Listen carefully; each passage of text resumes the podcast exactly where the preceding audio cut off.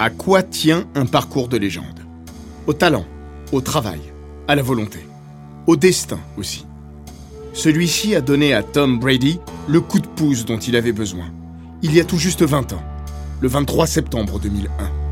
Ce jour-là, la blessure de Drew Bledsoe a ouvert une porte dans laquelle Brady a su s'engouffrer. Bledsoe, lui, fut proche de perdre bien plus que sa place de titulaire.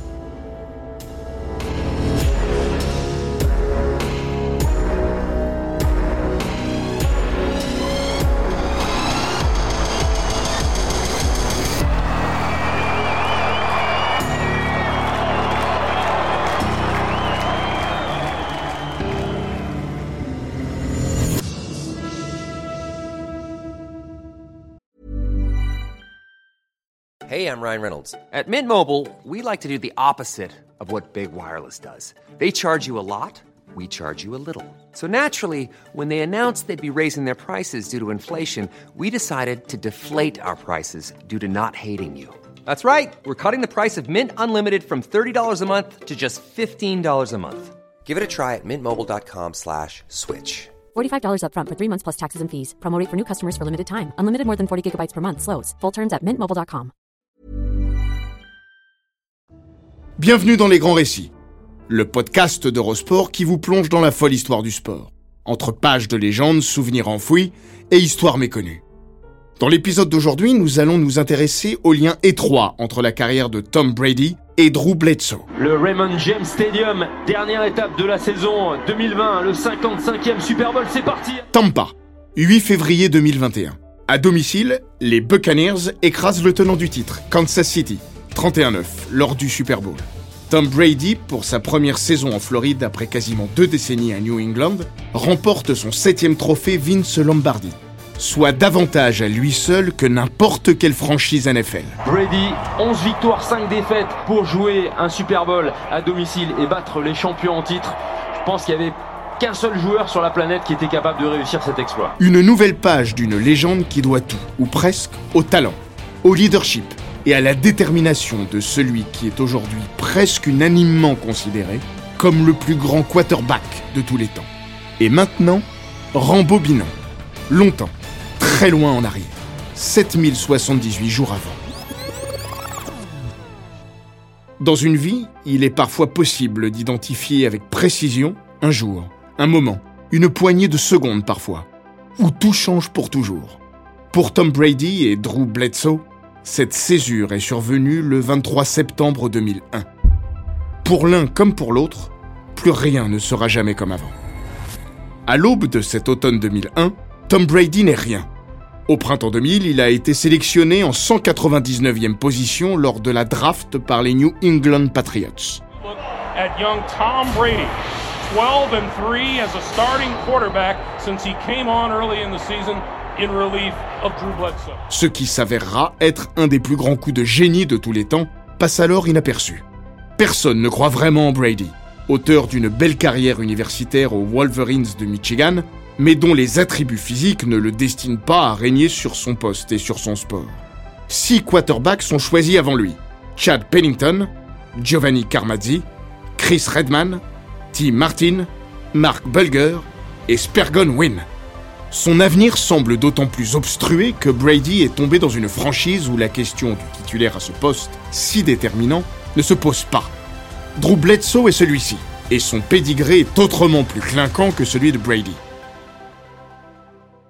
Numéro 1 de la draft 1993, il a remis sur le devant de la scène une franchise devenue, avant son arrivée, la risée de la NFL.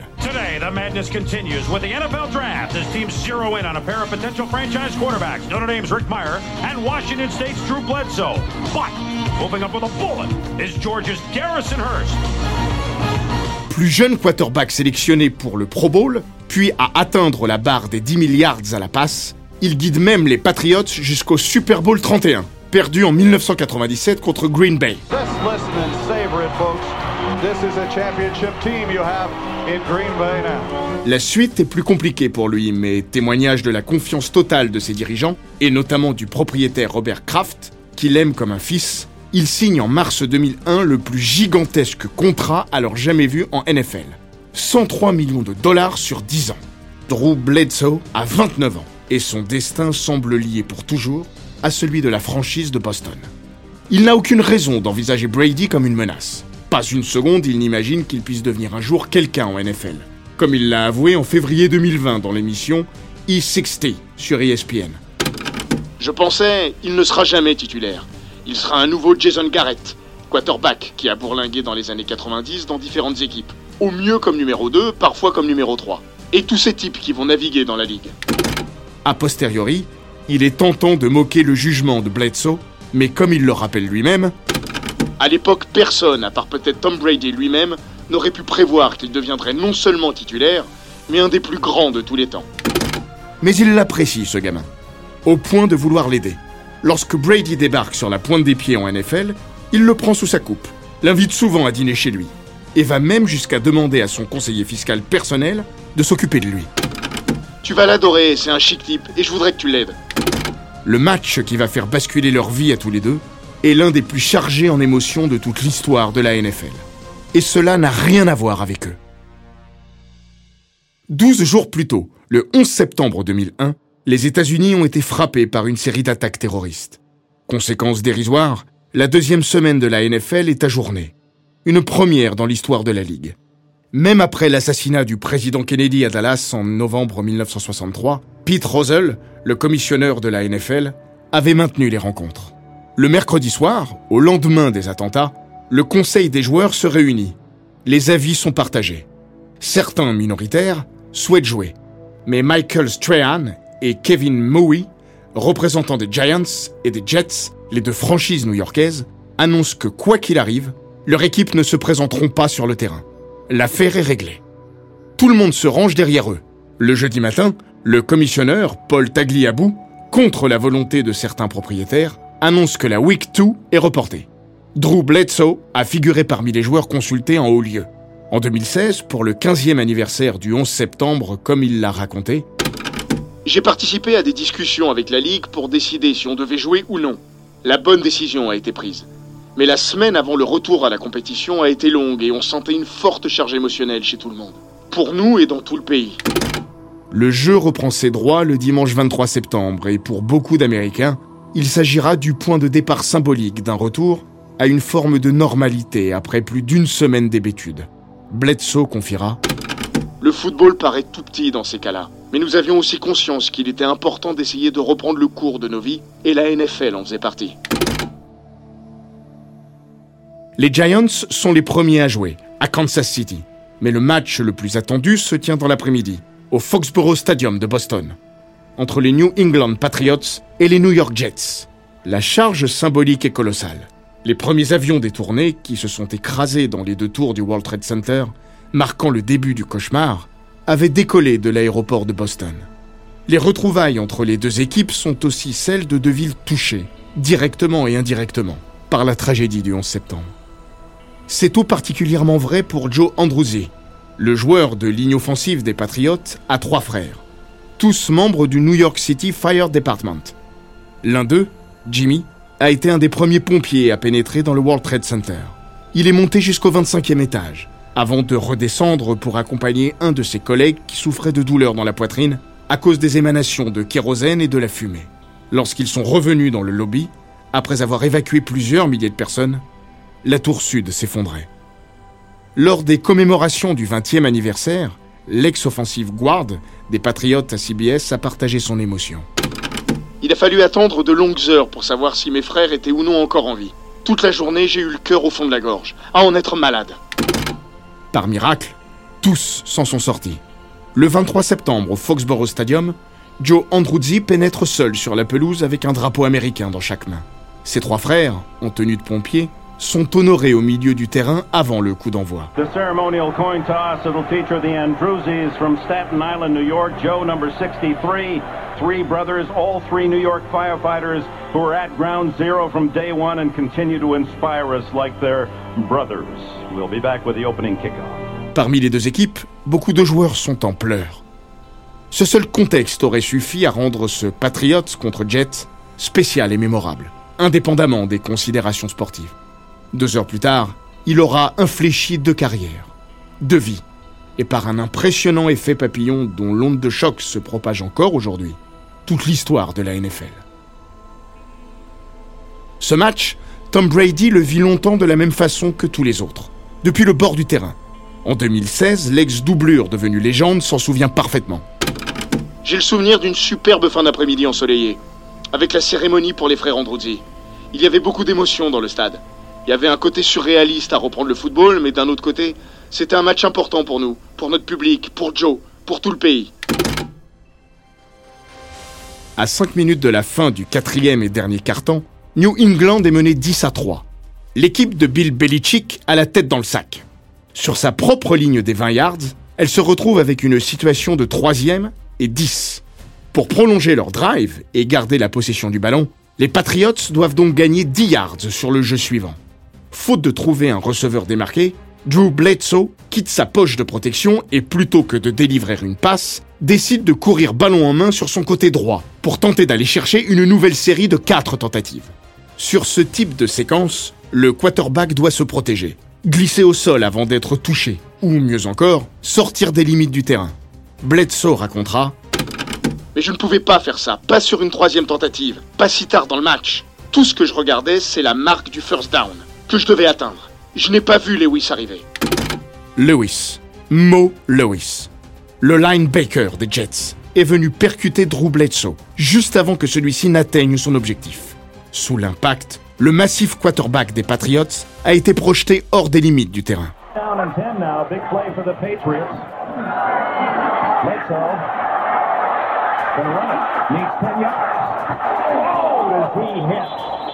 Oh. Peut-être plus encore que l'image, ce qui glace, c'est le bruit au moment du contact. Tom Brady avouera même De toute ma carrière, c'est le choc qui m'a le plus impressionné au niveau sonore. C'était effrayant. Drew était tellement costaud, tellement dur au mal, que de le voir secouer comme ça, ça en disait long sur la violence du choc. violent, mais régulier. Mo Lewis est arrivé sur sa cible, l'épaule, et non la tête en avant. Le quarterback reconnaîtra d'ailleurs lui-même la régularité du contact. Drew Bledsoe, c'est une carcasse de 196 cm et 110 kg. Il va pourtant lui falloir 45 secondes pour se remettre à la verticale. Mo Lewis, Drew Bledsoe et le reste du monde n'ont encore aucune idée des profondes répercussions de cette séquence. Ce qui aurait pu n'être qu'une vaguelette sans incidence va se muer en tsunami. Pourtant, une fois Bledsoe debout, même un peu secoué, tout le monde pousse un ouf de soulagement chez les Patriots. Pour preuve, sur le drive suivant, c'est encore lui qui mène l'attaque de New England. Avec le recul, sachant ce dont souffrait le quarterback, cela semble insensé. Mais sur le moment, personne ne trouve rien à redire.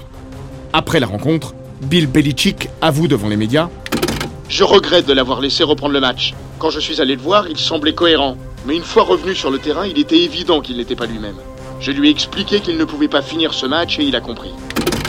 La confidence de Bledsoe confirmera à quel point il n'était pas apte à reprendre.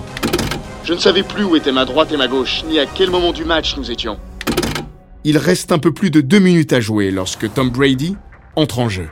And Drew Bledsoe is on the sideline. Tom Brady, the second year quarterback from the University of Michigan, who uh, threw only three passes in his rookie year last year, one for three, a six yard completion, and this is his first duty of 2001. S'il avait déjà joué un bout de match lors de sa saison rookie, c'est la première fois que l'ex-Wolverine prend les commandes de l'attaque de New England dans une situation à enjeu. Il parvient à faire progresser les Pats jusque sur les 29 yards des Jets, mais sans réussir à inscrire le touchdown égalisateur. New England s'incline 10-3, mais Brady a affiché quelques promesses et apparu à l'aise en dépit d'un contexte délicat. Pendant ce temps, Drew Bledsoe, mal à l'aise au bord du terrain, a déjà regagné le vestiaire. Lorsque le match s'achève, il est ausculté par Thomas Gill, membre du staff médical des Patriots. Très vite, ce dernier s'alarme, tout en essayant de n'en rien montrer à son joueur. Bledsoe se plaint de violentes douleurs à l'épaule, mais pour Gill, le problème est ailleurs.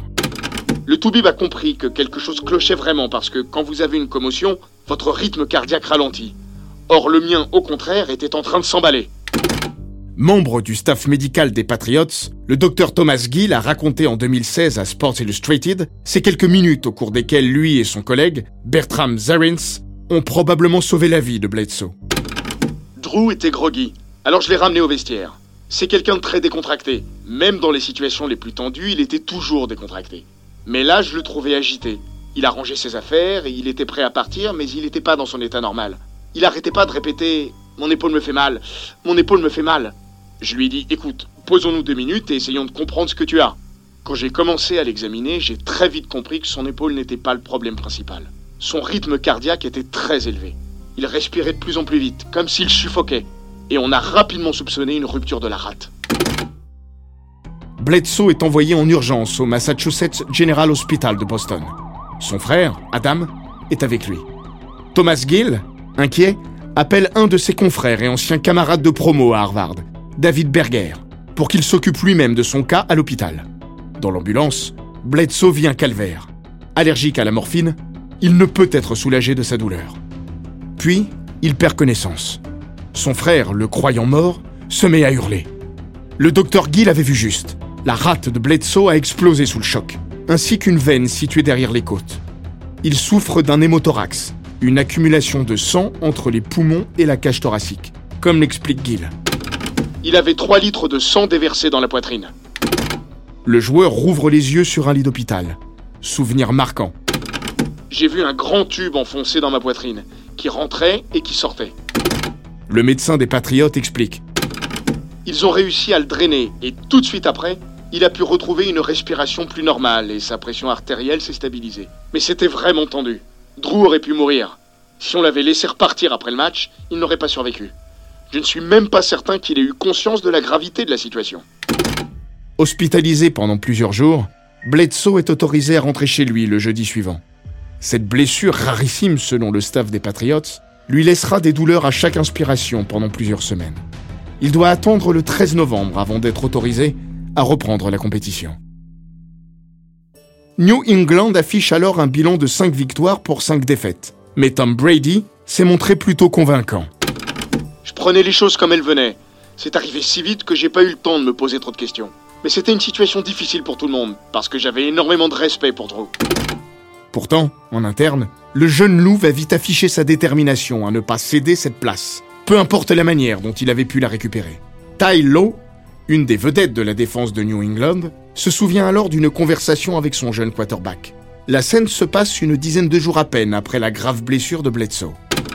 À ce moment-là, nous, ce qu'on pensait de Tom, c'était bon, fais pas le con, ne nous fais pas perdre des matchs. Mais c'était pas du tout son état d'esprit. Alors qu'on discutait tous les deux, il m'a lancé en parlant de Bledsoe Taille, il récupérera pas son putain de boulot. Je me disais, bonne chance, mec. Tu parles de la NFL, là. De Drew Bledsoe. Un ancien numéro 1 de la draft avec un énorme contrat. Mais Tom voyait les choses autrement. C'était pas un manque de respect envers Drew. Nous découvrions simplement son extraordinaire côté compétiteur. De fait, lorsque Drew Bledsoe est apte à retourner sur le terrain, Bill Belichick tranche en faveur de Tom Brady, annonçant qu'il resterait le titulaire. Pour le vétéran, à qui l'on avait garanti qu'il pourrait reprendre sa place s'il était à 100% de ses capacités, c'est une gigantesque claque. Bledsoe l'admet. La pilule a été dure à avaler. Pour moi, c'était mon équipe et je pouvais pas perdre ma place comme ça sur une blessure. J'ai eu beaucoup de mal à l'accepter. Il n'a rien vu venir, Drew, confessant une forme de naïveté dont il ne s'est jamais vraiment départi durant sa carrière. Sportivement, le pari de Bill Belichick s'avère payant. Tom Brady mène les Patriots à la victoire lors de leurs six derniers matchs de saison régulière. Qualification pour les playoffs à la clé. Bledsoe ronge son frein, jusqu'à ce que le destin, 20 semaines après le coup bas contre les Jets, ne lui adresse un clin d'œil. Le 27 janvier 2002, New England se déplace à Pittsburgh, en finale de conférence. Sur la dernière marche avant le Super Bowl, Brady se blesse à la cheville, juste avant la mi-temps. Revoilà la chance de Bledsoe. Lui qui n'a plus joué depuis ce fameux 23 septembre, se voit propulsé à nouveau au cœur de l'action. Lorsqu'il retrouve ses coéquipiers au milieu du terrain, il lâche un énorme I'm back à la Jack Nicholson dans Shining. Dès le deuxième jeu, le quarterback des Pats revit la même scène que face aux Jets. Il porte le ballon sur sa droite avant d'être percuté violemment par le cornerback de Pittsburgh, Chad Scott. Dans le son comme dans l'image, une réminiscence du hit de Mo Lewis quatre mois plus tôt. Mais cette fois, Bledsoe se relève indemne. Pour lui, ce fut un mal pour un bien, comme il le confiera plus tard au site officiel des Patriotes en 2017. Ce choc m'a fait sentir que je jouais à nouveau au football. Sur son drive de rentrée, Drew Bledsoe complète ses trois premières passes, dont une pour un touchdown, permettant à New England de faire le break. Il jouera de manière plus conservatrice au retour des vestiaires, mais c'est bien lui qui conduit son équipe au Super Bowl. Cette finale de conférence, à l'écouter, il était certain de la jouer. Je ne saurais pas dire pourquoi, mais j'avais une sorte de prémonition. Je savais que j'allais jouer ce match. C'était une impression très ancrée en moi les jours avant le match. Je l'ai abordé avec la conviction qu'on allait avoir besoin de moi. Et c'est ce qui s'est passé. Ce juste retour des choses place Bill Belichick dans l'embarras. Pour la grande finale contre les Rams, doit-il redonner les clés du camion à Tom Brady ou laisser Drew Bledsoe Le head coach de New England laisse planer le doute jusqu'à quatre jours avant le Super Bowl. Lorsque, la veille, ces deux quarterbacks passent devant la presse lors du Media Day, il nage donc dans l'incertitude la plus totale. Bledsoe déclarera Évidemment, j'ai envie de jouer et je suis sûr que Tom aussi. Bill est le coach, il décidera. Mais s'il me choisit, je peux vous dire que je serai prêt. Mike Martz, l'entraîneur des Rams, est convaincu que Belichick optera pour le choix de l'expérience. Bledsoe a le bras le plus puissant. Il a aussi cette faculté à placer la balle dans un trou de souris. Puis surtout, il est le vétéran. Il est déjà passé par là. Je pense qu'il sera leur homme. Mais Martz se trompe. Le mercredi, Belichick se présente devant les caméras. Tom a démontré aujourd'hui à l'entraînement qu'il était rétabli à 100%. Il sera notre quarterback titulaire dimanche. Bledsoe accuse le coup, encore une fois. Je suis très déçu, bien sûr. Pour être franc, je m'y attendais un peu. Mais je ferai tout pour aider Tom à gagner ce match. C'est un point déterminant dans cette histoire. Tom Brady reste le héros de cette saison.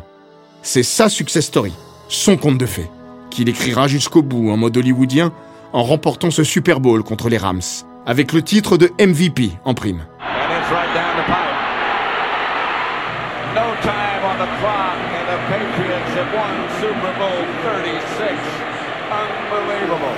Le premier de ces sept triomphes, une saga à la fois formidable et invraisemblable. Mais à sa manière, Drew Bledsoe a rendu tout ceci possible. Malgré sa frustration, sa déception et au fond, le sentiment de trahison qu'il a ressenti, même s'il en a compris et accepté les tenants et les aboutissants, il s'est montré exemplaire dans son comportement. Jamais il n'aura un mot plus haut que l'autre, ni contre Brady, ni contre Belichick. De par son poids dans l'équipe, sa carrière, son contrat monumental, il aurait pu détériorer une situation déjà complexe à gérer pour tout le monde. Il en avait les moyens, mais pas l'envie. Pourtant, le vestiaire était divisé, comme le rappelle le linebacker Ted Johnson. Drew avait beaucoup de soutien dans le groupe. Non que les gars étaient anti-Brady, ils ne l'étaient pas. Mais on adorait Drew. Il était notre leader, beaucoup étaient prêts à mourir pour lui. Troy Brown, le receveur numéro 1 des Pats à l'époque, le confirme. Paradoxalement, je crois que Drew a montré l'immense professionnel qu'il était à partir du moment où il n'a plus joué. Il aurait facilement pu détruire le vestiaire et rendre la situation intenable, mais il n'est pas ce genre de type. Bledsoe le concède lui-même en souriant. J'aurais sans doute pu me comporter comme un con. Ça aurait été facile, mais j'ai décidé d'être un coéquipier modèle. Je suis très fier de ça, même s'il m'a fallu un peu de temps pour m'y faire. Sa blessure a ouvert la porte à Brady. Son comportement exemplaire lui a permis de s'épanouir. Le fait d'avoir eu sa petite part de gloire lors des playoffs a aidé à adoucir son amertume. Bledsoe a contribué à la conquête de ce titre, même dans un rôle limité comme il le reconnaît lui-même. Ça m'a fait du bien de jouer la finale de conférence. Ça me donne le sentiment que c'est aussi ma victoire. Mais la suite a été difficile. C'était comme donner un bout de cracker à un homme en train de mourir de faim. Après, ça n'a pas été simple de retourner sur le bord du terrain pour le Super Bowl. Deux mois après le Super Bowl, un an après la signature de son méga contrat, Drew Bledsoe est envoyé à Buffalo contre un premier tour de draft. Un dénouement inéluctable. Les Patriotes étaient devenus, pour de bon, l'équipe de Tom Brady. We have some football news for you. The New England Patriots are officially Brady's bunch. Drew Bledsoe is shuffling off to Buffalo. Bill Belichick le résume ainsi, dans son style caractéristique, froid et clinique. Malheureusement, il ne peut y avoir qu'un seul quarterback sur le terrain. C'est donc sans doute mieux pour tout le monde. La première saison de Bledsoe à Buffalo sera, au plan statistique, une des meilleures de sa carrière. Mais jamais plus il ne s'approchera du Super Bowl. En 2007, après deux dernières saisons à Dallas, il prend sa retraite à 35 ans. Rentré dans son état de Washington natal, dans le nord-ouest des États-Unis, il a préféré se lancer avec un certain succès dans le vin plutôt que dans le coaching ou la télévision, comme tant de ses condisciples. Et cela lui ressemble. Drew Bledsoe a toujours été un homme de la terre, que des aptitudes hors normes ont guidé vers la célébrité et le confort financier. Mais je suis resté un gars de Walla Walla, la petite ville où je suis devenu une star au lycée. Oubliez pas que quand nous sommes allés à New York pour la draft en 1993, c'était la première fois que mes parents prenaient l'avion avec moi. Il n'éprouve aujourd'hui ni jalousie envers le destin de Tom Brady, ni aigreur pour le sien. Il préfère regarder tout ça avec distance et second degré, comme quand il lançait en 2020. J'ai jamais été convaincu que les Pats avaient pris la bonne décision. À l'évidence, nous aurions eu 8 Super Bowls ou quelque chose comme ça si j'étais resté sur le terrain. Sur un ton plus sérieux, il confie ne plus avoir de temps à perdre avec son amertume. La vie est trop courte pour être aigri. Appréhender les choses avec humour m'a aidé à être en paix. Sincèrement, je n'échangerai ma vie avec aucun autre au monde. Pas même celle de Tom Brady, avec qui il a conservé d'excellentes relations. Il faut faire la part des choses et j'ai toujours été très heureux pour Tom. À l'époque et maintenant. J'aimais beaucoup Tom et c'est toujours le cas. Reste un gigantesque point d'interrogation. Le plus grand et si de l'histoire du sport américain. Que serait-il advenu de Tom Brady si Drew Bledsoe ne s'était pas blessé sérieusement ce 23 septembre 2001 Bledsoe le rappelle. Tom a toujours été un leader naturel et son éthique de travail était incroyable. Mais sans ma blessure, peut-être qu'il n'aurait jamais eu sa chance. On ne le saura jamais. Peut-être que Tom Brady n'aurait jamais mis les pieds sur un terrain. Peut-être aurait-il quitté la NFL après quelques années, lassé d'attendre une opportunité. Il serait devenu enseignant ou commercial dans un bled perdu au lieu d'être une figure légendaire de son sport et le mari d'un top modèle. Peut-être. Appelez ça la chance. Ou le destin. Tom Brady, lui, parlera de force de conviction. Il était certain de réussir. Il a réussi. Et c'est un euphémisme. Les peut-être ne l'ont jamais beaucoup intéressé. À l'Uchronie, il assène en guise de réponse sa réalité. C'est lui qui a remporté sept bagues de champion, battu une foule de records, établi une suprématie sans précédent, affiché une longévité ahurissante qui le maintient au plus haut niveau, à 44 ans, réinventant perpétuellement son propre avenir, et épousé Gisèle Bunken, c'est bien lui, Tom, qui est devenu Brady.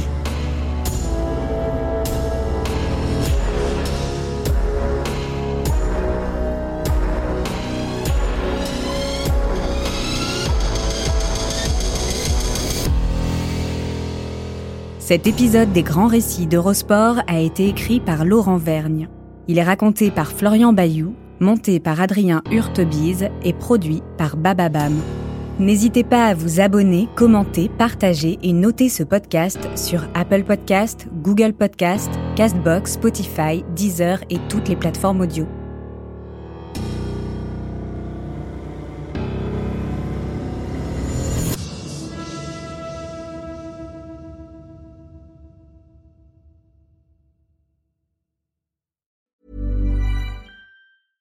When it comes to your finances, you think you've done it all. You've saved, you've researched, and you've invested all that you can. Now it's time to take those investments to the next level by using the brand behind every great investor, Yahoo Finance. As America's number one finance destination, Yahoo Finance has everything you need, whether you're a seasoned trader or just dipping your toes into the market. Join the millions of investors who trust Yahoo Finance to guide them on their financial journey. For comprehensive financial news and analysis, visit yahoofinance.com, the number one financial destination, yahoofinance.com.